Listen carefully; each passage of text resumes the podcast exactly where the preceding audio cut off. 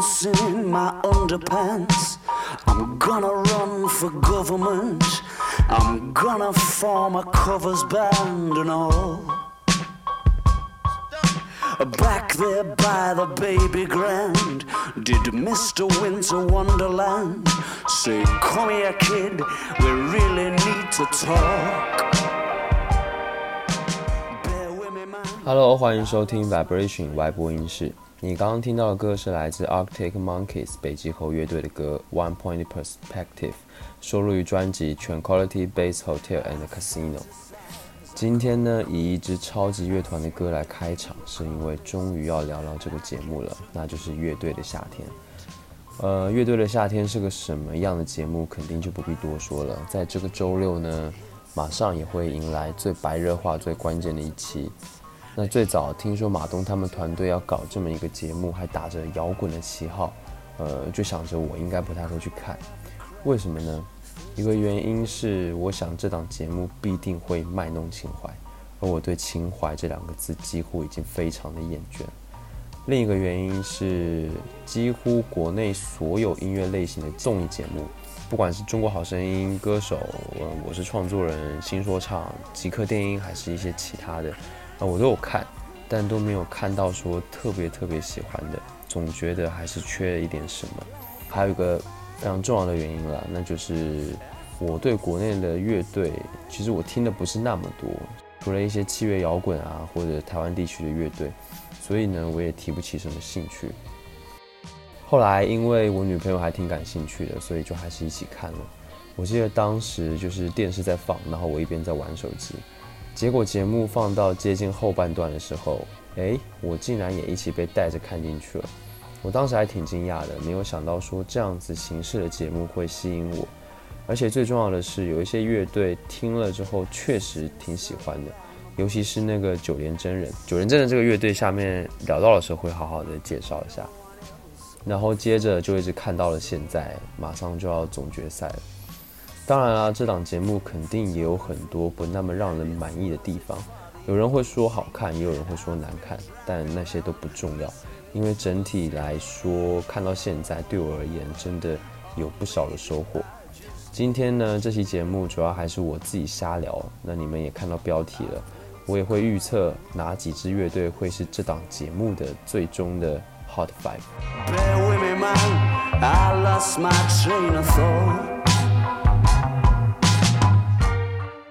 现在还留在舞台上的七支乐队，分别是刺猬、新裤子、Click Number Fifteen、痛仰、旅行团、九连真人，还有盘尼西林。这个礼拜的总决赛过后，最终的 Hot Five 就是从他们当中来选出。我想有在看节目的人心中应该都有自己心目中的 Hot Five 吧，但我想这其中必定会有刺猬和新裤子这两支乐队是 Hot Five 中。肯定就没有什么意义了。我想这一拜他们的演出应该也会特别精彩，不管演的是什么样的歌。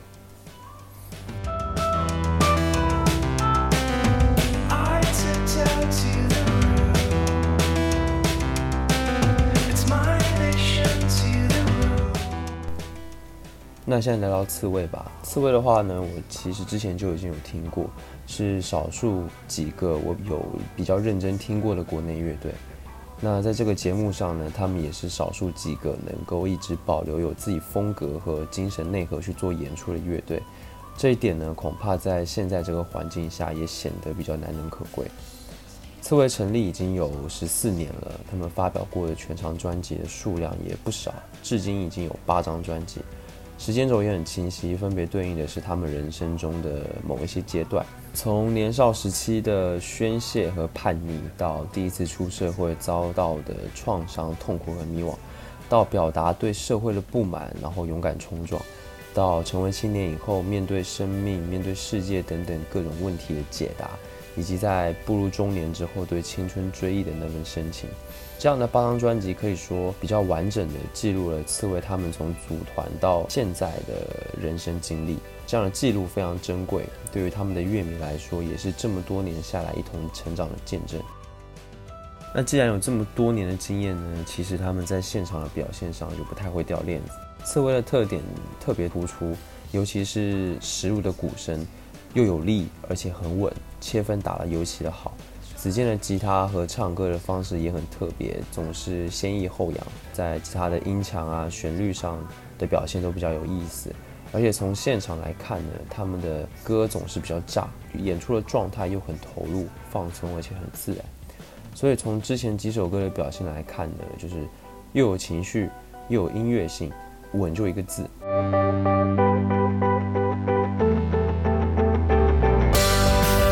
不过呢，听一些在录制现场的小伙伴说，其实子健唱歌常常走音。从他们之前在各种演出的反馈来看吧，其实这也就是他们的特点吧。我想，之前听说呢，他们的现场也是，呃，演唱啊，乐器的演奏的质量都是参差不齐的，但是几乎每一场的氛围都非常的好。那既然这样呢，其实那些事情也不是什么重点了，反而因此显得呢特别的 grunge。呃，这里可以多说一嘴啊。有些人说刺猬是 grunge，有些人说他们是朋克，还有些人说他们是迷幻啊啥啥的。其实怎么说都可以，因为这些风格的作品他们都有。呃，反正都只是一些标签，所以炒这些东西其实比较没意思。嗯、我觉得比较可惜吧，因为像刺猬做的音乐呢，其实早年在哪怕在摇滚圈里面都不是特别的受欢迎，所以乐队一直都没有走起来。当然后面他们也一直在做新的尝试和变换。呃，能一直坚持真的非常的不容易。那些比较辛苦的部分，节目里也都有提到，我只能说真的特别敬佩他们。所以呢，我想只要刺猬在总决赛这一场，只要发挥稳定，肯定没有什么问题。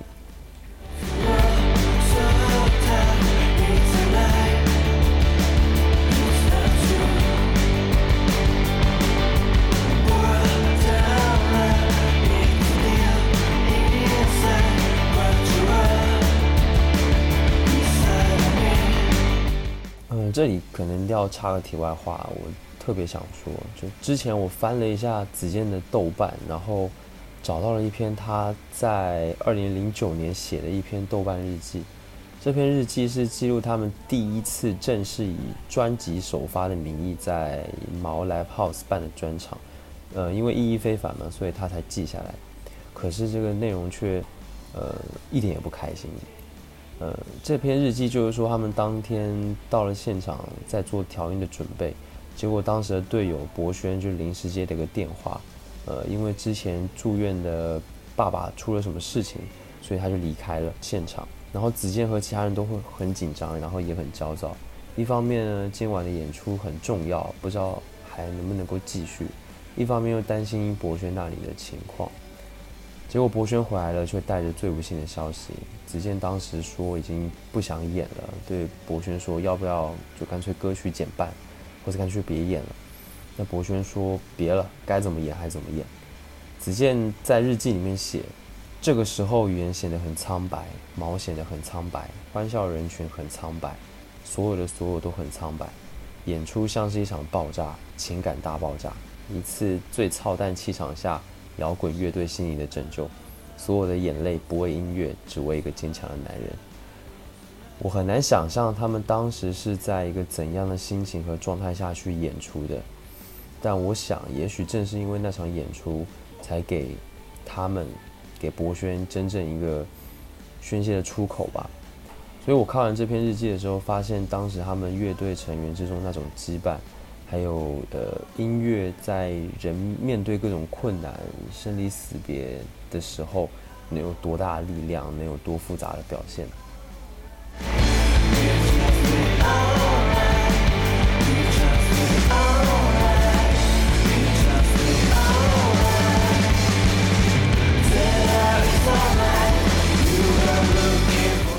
子健说呢，那一天似乎冥冥中早已注定，演出安排的最后的三首歌都用来送给了博轩。接下来呢，我要放的歌就是这三首歌中的一首，叫做《金色年华无限伤感》。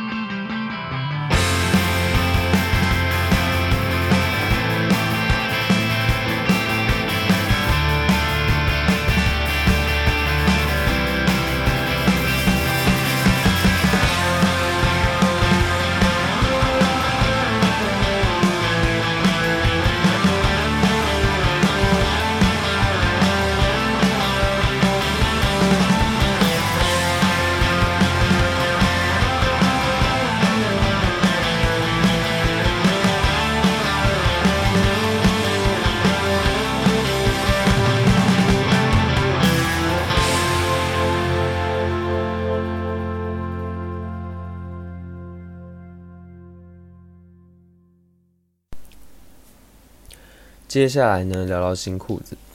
新裤子我接触的非常晚，大概也就是去年吧。呃，在 KTV 的时候，有一位朋友叫大董，点了一首新裤子的《Bye Bye Disco》。我当时感觉就好像在哪里听过，但没有留下很深的印象，所以我也不确定当时是不是第一次听这首歌。不过呢，在看了他们那个很魔性的 MV 之后，我觉得哇靠，这也太对胃口了吧！所以之后回去以后也找了一些他们的歌来听。新裤子成团呢，也已经二十三年了。在这次的节目当中，除了成军已经三十年的面孔乐队之外，他们应该就是最资深的一支乐队。他们呢，一九九八年发行的第一张专辑，还被当时的香港权威的音乐杂志叫《音乐殖民地》评为九十年代中港台十大唱片中的第二名。然后之后也很多次都获得过一些奖项。呃，尤其是那个龙虎人丹那一张专辑，因为把 disco 音乐做出了新感觉，做出了艺术感，所以在那一阵子他们真的特别特别的红。那这也导致新裤子给我最初的印象就是跟舞厅啊、发廊啊、disco 旋转发光的那个球，就之类的各种意象是一样的质感，呃，很复古。后来通过节目，我才发现对他们这样的印象实在实在是太浅薄了。呃，他们玩过朋克新浪潮，玩过电子乐和 disco，反正各种各样的音乐类型。当然不能说哪一个玩得好或玩得不好，但玩过这么多不同的东西，总是很能给人带来新鲜感。比如这一次节目呢，就几乎每一首都能给我带来新的惊喜，所以就还是给人一种依然有一种非常有活力的感觉。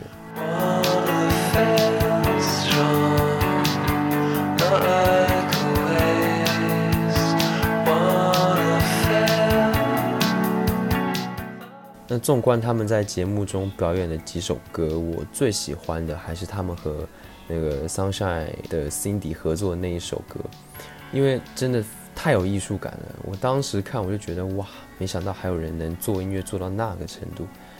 那彭磊呢，本身就是搞美术出身的嘛，所以他用做美术、用搞艺术的思想来做音乐，是一个很大的特征吧。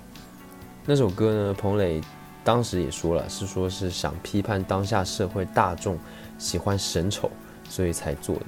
他觉得神丑是一种很下作、很不公平的娱乐方式，非常低级，所以呢，他才找来了一直以来都被人嘲笑、辱骂的 Sunshine 的成员来合作，就是一个对当下社会现象的讽刺和反击。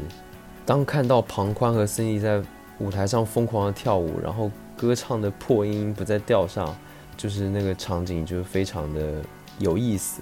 然后他们的那个鼓手哈亚头还躺在鼓上做各种奇怪的体操，简直可以称得上是行为艺术。我就觉得简直这个舞台绝了，压根就是一个艺术作品，是对现在我们审美审丑行为的一种解构和戏谑。两个人互相大喊 “Since everybody is here now”，我就感觉新裤子和我们这些观众的界限渐渐的变得模糊了。能够把舞台做到这个程度啊，我觉得在这个节目当中，目前为止只有彭磊他们做到过。但是这样的表演对现场的观众其实一点也不友善。很多人看到这样的表演，第一个反应肯定是懵逼，不知道他们在干什么。哪怕我是坐在电视机前面，最开始是觉得，呃，这个表演很奇怪，但是，但是不知道怎么又特别适合他们新裤子，所以呢，之后才会不停的去回味那一段表演。我想这个新裤子他们自己肯定也知道，但还是就这么演了。我想，因为他们真的特别想要表达自己的这种不满啊。其实那一期呢，他们就已经被我列入了 Hot Five 的行列当中了。所以这一周不管他们怎么演，只要不演砸，肯定都不会有问题。那接下来呢，来听听他们第一张专辑中我很喜欢的这一首《过时》。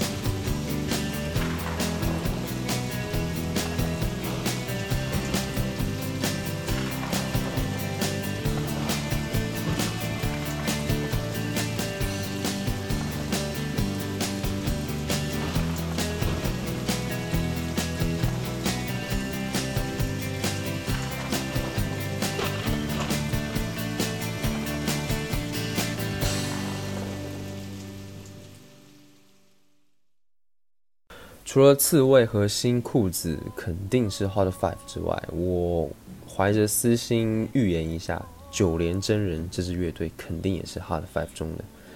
我个人呢，真的特别特别喜欢九连真人，我真的觉得他们特别特别好，而且呢，他们还只是一支成立才大概一年的摇滚乐队。嗯、人们聊到九连真人呢，必定会聊到他们用客家话唱的这件事情。一些比较在行的乐迷可能也会想到像林声祥啊，或者是台湾的交工乐队。那用方言来演唱呢，其实不是什么新鲜事。但是九连真人他们能把他们方言中所代表的那种地方文化表现得如此淋漓尽致，这一点就很了不得。所以他们第一期出来之后，我就喜欢的不得了。呃，后来看完所有的乐队演出之后，我就认定说他们肯定可以在节目中走到很后面，因为呢，三十一支乐队当中，只有他们是这样的一种类型的乐队。什么类型呢？就是那种特别原生态的类型，在他们的音乐里呢，融合了民谣、呃后朋克、客家戏曲、民乐之类就的元素，将传统音乐和现代音乐结合的非常的好。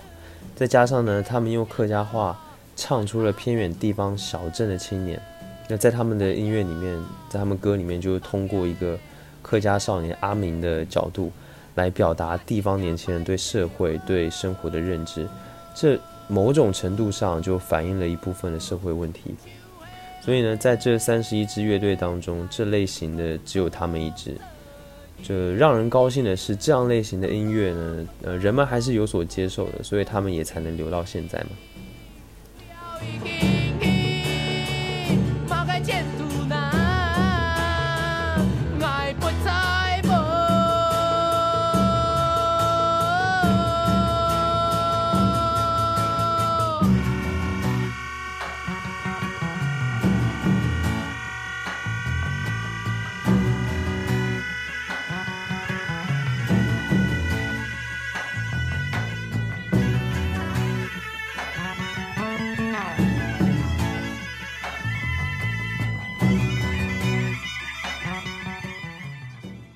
后来去听九连真人的歌之后，会发现其实他们的作曲大量的借鉴了林声祥和交工乐队的乐曲结构，在叙事的方法上也有很大一部分的致敬。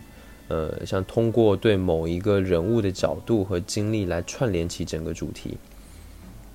但是呢，九连真人最终更像是一种自言自语，是在对自己说话。他们的音乐可以说是承载了真实情况下的城镇青年的情感，不是一些为了摇滚而摇滚啊，所以就强赋新词、做作无比的都市青年。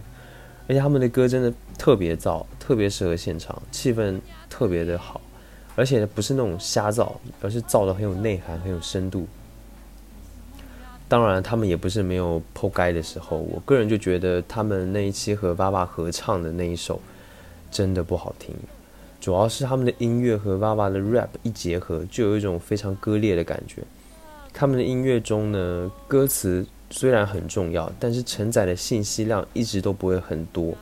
释放信息量和情绪的这个动作，大部分还是更多让乐器、让器乐的部分来做。所以，当 rap 这种信息量特别多的人声出现的时候，呃，会给人一种比较割裂的感觉吧。当然了，这也可以看作是他们的一种尝试。和爸爸合作的那一首歌呢，在整体表达的主题上，实际上也是两种不同价值观的对撞，所以还算是勉强有整体感吧。我个人是希望他们之后不要再做和 rap 结合的这种尝试了。那抛去这一首歌呢，其他几首歌的表现都让人很惊喜。呃，第一首就不用说了嘛。那像上一首落那首落水天，我也很喜欢。当然，音乐可能听到这个时候已经觉得不是特别惊艳了，但是配合那个舞舞美的效果，真的特别特别好。这可能也就延伸出一种大家对他们这种音乐连续听了那么多期以后，说不定会有一些审美疲劳。所以，如果他们还不能做出有效果的新尝试的话，嗯，这对于现场乐迷来说，可能很容易出现这种情况，这对他们来说就是非常不利的。不过呢，在我的夹带私货的看法来说，他们进 Hot Five 应该是没有什么问题。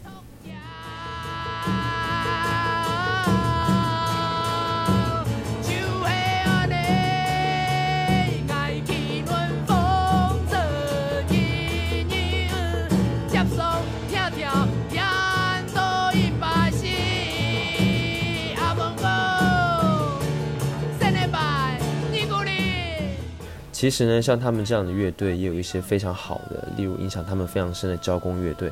如果你很喜欢他们，建议也可以去听听看这个乐队。交通的交，工作的工，交工乐队。九连真人的未来能不能发展起来？我个人其实非常看好，因为，呃，他们的经纪人和二手玫瑰的经纪人是同一个人，那就是黄燎原。呃，熟悉摇滚圈的人应该对黄燎原这个名字都不陌生。呃，我想有他的帮助和他的认证，九连真人应该还是比较稳的。另外就是九连真人在去年虾米和滚石合作的原创乐队大赛当中，九连真人拿了冠军。这个比赛呢，虽然在大众之间没有什么影响，但是也足够说明九连真人在业内资深音乐人之中的评价。呃，这包这当中也包括张亚东，呃，就他们对他的评价有多高。下面呢，就来听听看他们这一首在原创乐队大赛中演出的代表作《夜游神》。《夜游神》这首歌，呃，后来听说他们自己下架了，所以呢，等一下听到的是现场的版本，所以会可能音质会比较不好。夜游神其实是中国民间信仰中的神灵，一共有十六位，出生在南方的荒野，他们只在晚上出现。那在客家话里面呢，夜游神其实是带有贬义的，专门用来指那些不务正业、喜欢半夜跑出去游荡的年轻人。这首歌是九连真人他们在描写那种山城青年混迹所谓江湖时的故事，传达了一种那种绝望的感觉。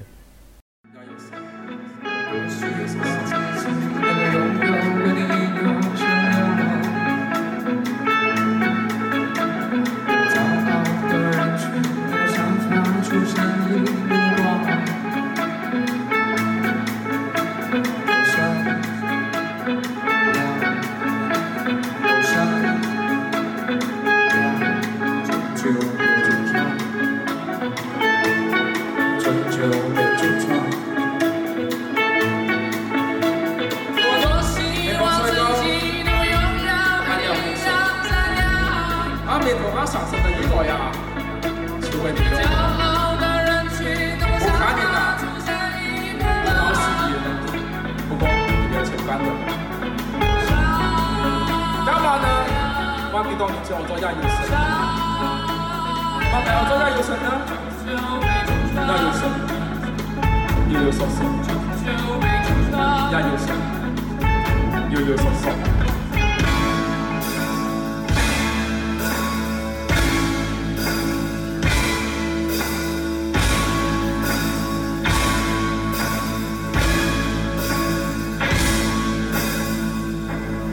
bingo 是哪边啊？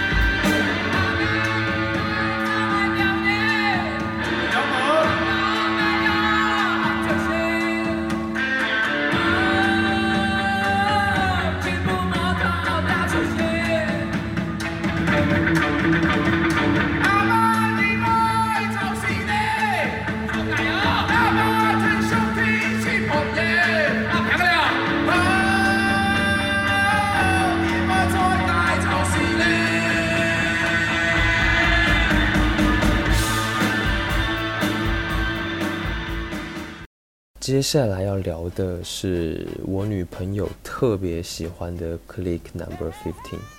这支乐队呢，和九连真人一样，在所有的乐队当中，气质也是独一无二的。嗯、这是一支专门玩 funk 的乐队，在国内也非常少见，而且他们才成立大概三年的时间，所以也没有什么名气。但是，就是这样一支乐队，能够让马东来改赛制，可见这支乐队在节目中展现出来的魅力有多高。当然了，最主要还是他们的主唱 Ricky 实在是太骚了，那种个人魅力和演出时散发出的气场真的没得说。还有那个键盘手杨策，仔细一看长得真的很帅，还被称作是中国第一键盘手，说他是六指琴魔。当然，这些特点在他们节目中的表演都非常的显著。尽管我个人对 funk 音乐不是特别了解，也没有说特别喜欢吧，没有什么特别大的感觉，但依旧能够从他们的表演中感受到那种 funk 的魅力。本身，funk 音乐对于中国人来说，接受程度就会比较低，所以人们普遍不会明白这种要跳上跳下舞动身体，更强调节奏和律动的音乐形式是怎么样的一回事。Funk 算是灵魂乐、爵士乐和节奏蓝调的融合，所以大多数 Funk 的节奏都是一三强拍、二四弱拍来构成的。那这种节奏呢，其实是来源于传统的非洲音乐，这种节奏能够给人一种律动感，所以特别适合用来跳舞。所以在 Click Number Fifteen 他们节目中的表演来说，其实感觉做的比较中规中矩啊，还是还是很好的。另外就是 Funk 乐队中呢，表演是一件非常非常重要的事情，也就是说，主唱所需要具备的个人特征和魅力是非常重要的。那刚好 Ricky 就给人感觉是就天生是一个明星的感觉，所以确实给人的感官非常好。很多人呢会说他模仿 MJ、Michael Jackson 和 Prince，我觉得他应该确实有受他们影响，毕竟。有那么一大票人，那么一大票乐队都受过 MJ 和 Prince 的熏陶，对吧？但是 Ricky 在舞台的表现力上，模仿痕迹其实已经不那么重了，更多的还是属于他自己的东西和他自己对这个音乐的理解。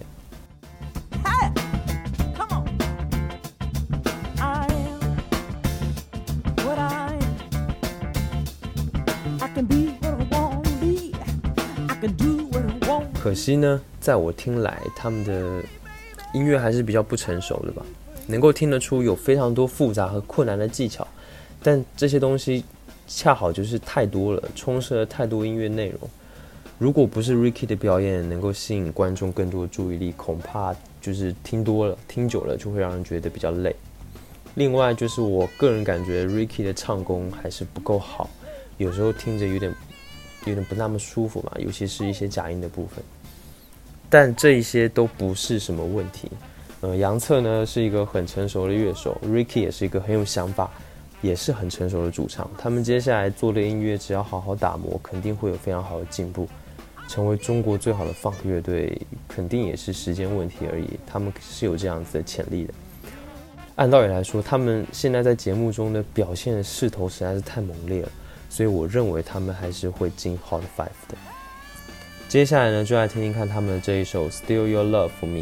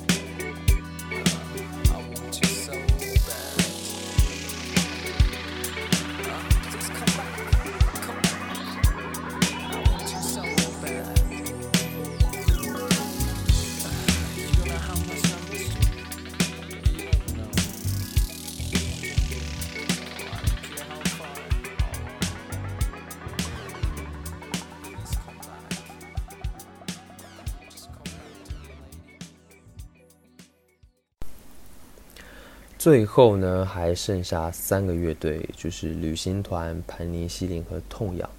最后一个，我觉得是 Hot Five 当中的乐队，应该要有一个旅行团。旅行团呢，号称是夏天的乐队节目里最爱哭的乐队，他们实在是太能哭了。键盘哭完，主唱哭；主唱哭完，鼓手哭；鼓手哭完，键盘再哭；键盘哭完，再接着哭。就好在每个人哭都哭得很有个人的风格，有一些很唯美，有一些很彪悍、很豪放，所以画面看起来还是比较有层次感的，也算是为节目增添了另一道别样的风景吧。当然，我觉得这么能哭呢，说明他们特别的能动情吧，而且愿意表达出来。这也是为什么我觉得他们挺真实的一个原因。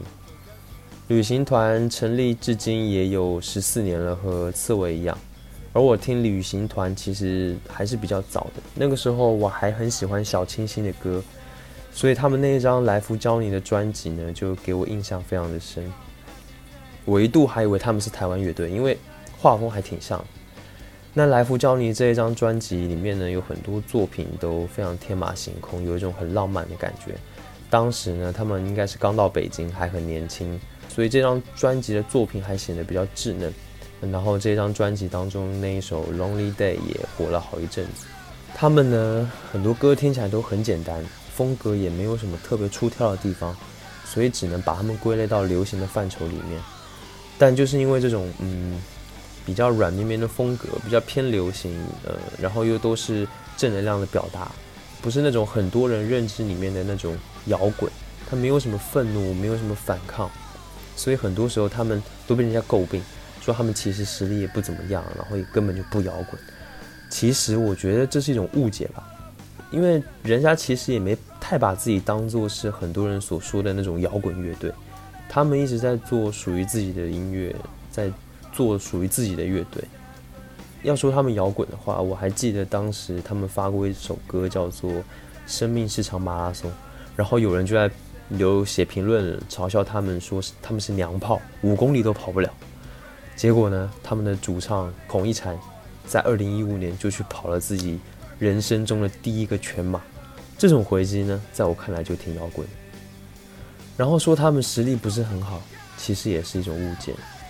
我想想要创作出旋律好听、悦耳，然后大众能够接受、喜欢，但是又不是很俗的音乐，是特别特别难的。而且他们的技术其实也很好啊，这一点张亚东在节目上也说了。我想亚东老师肯定不会在音乐上的事情说谎吧。另外呢，他们的键盘手伟伟更是身兼各种音乐职位，他制作过一些专辑都很火。像宋冬野的《安河桥北》，马迪的《孤岛》，还有阿四的《预谋邂逅》，这几张专辑都刷新了大众对独立音乐的认知和热情，让一些被小众标签贴的不行的好音乐能够进入大众市场。那伟伟还参与过一些电影的影视歌曲配乐制作，也为一些节目做音乐。所以呢，有伟伟做旅行团的编曲核心，其实真的是一件非常靠谱的事情。那他们在节目中的表演，其实也都是可圈可点的吧。歌曲呢，都是那种大家听了都会觉得高兴，特别正能量。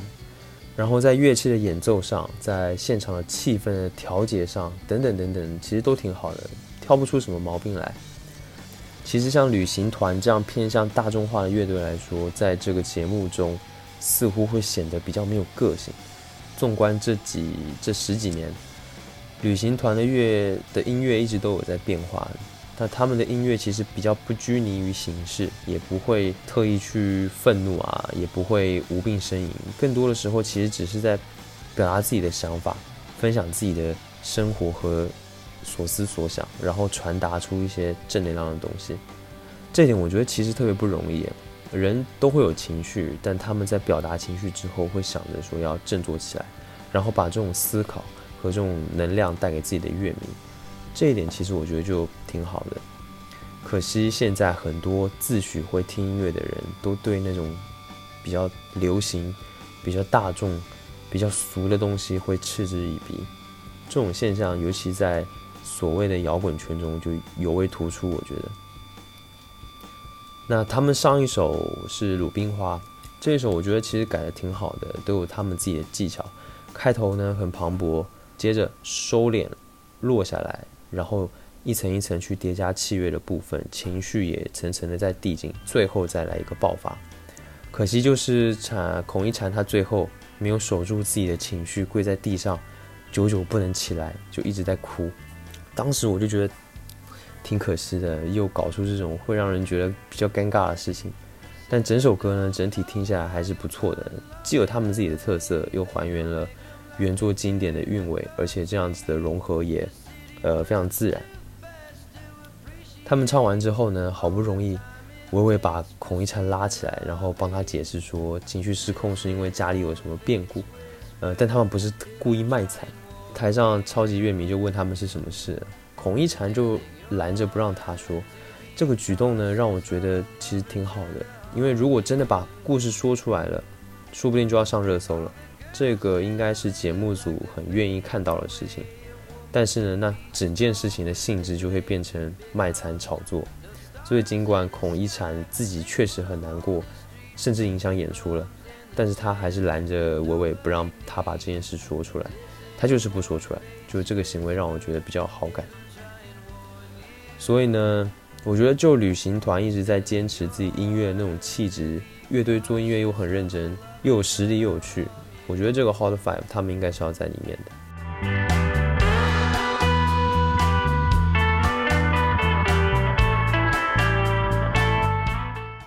那么接下来呢，就来听一听他们早期的作品，叫做《等你吃饭》。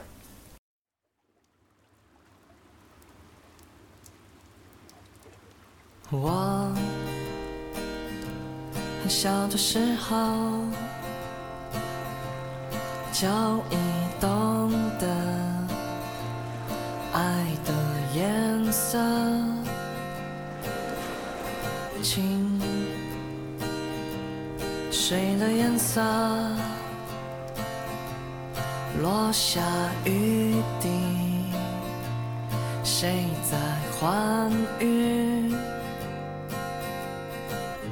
故事里的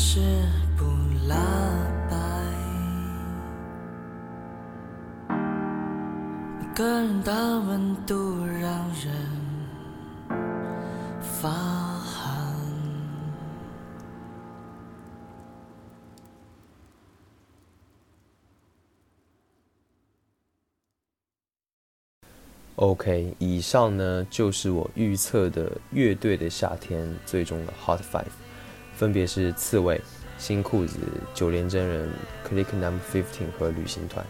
其实呢，说是预测，更多的还是根据我自己的个人喜好来排的吧。现在呢，就等这周节目播出以后，结果会不会打我的脸吧。那下一期的主题呢，应该也还会是乐队的夏天。首先，肯定要来看看这个结果有没有打我的脸，然后呢，还要聊聊我对这一档节目的感觉。最后，因为月下这个节目是录播的嘛，所以如果你是已经知道结果的人，请不要给我任何的剧透，谢谢。最后呢，感谢你收听这一期的 Vibration 外播音室，快点在评论区留言告诉我你心目中的 Hot Five 是哪五支乐队吧。我们下一期再见，拜拜。